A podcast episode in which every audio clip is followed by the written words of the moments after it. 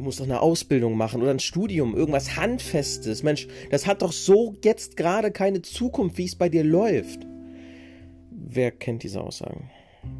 Meistens von dem direkten Umfeld der Familie.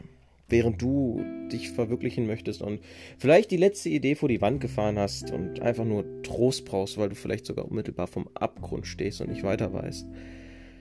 Einfach diese helfende Hand suchst und die Person dir lächelnd den Dolch von hinten in den Rücken fährt. Zumindest fühlt es sich so an.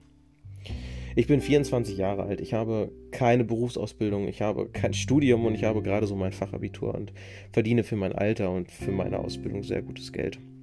Ich habe nicht so den Draht zur Familie und trotzdem wird es irgendwie was. Und ich bin mir sicher, es gibt da draußen noch welche, denen es so ähnlich geht, die nicht wissen, wohin mit sich. Dieser Podcast ist für euch.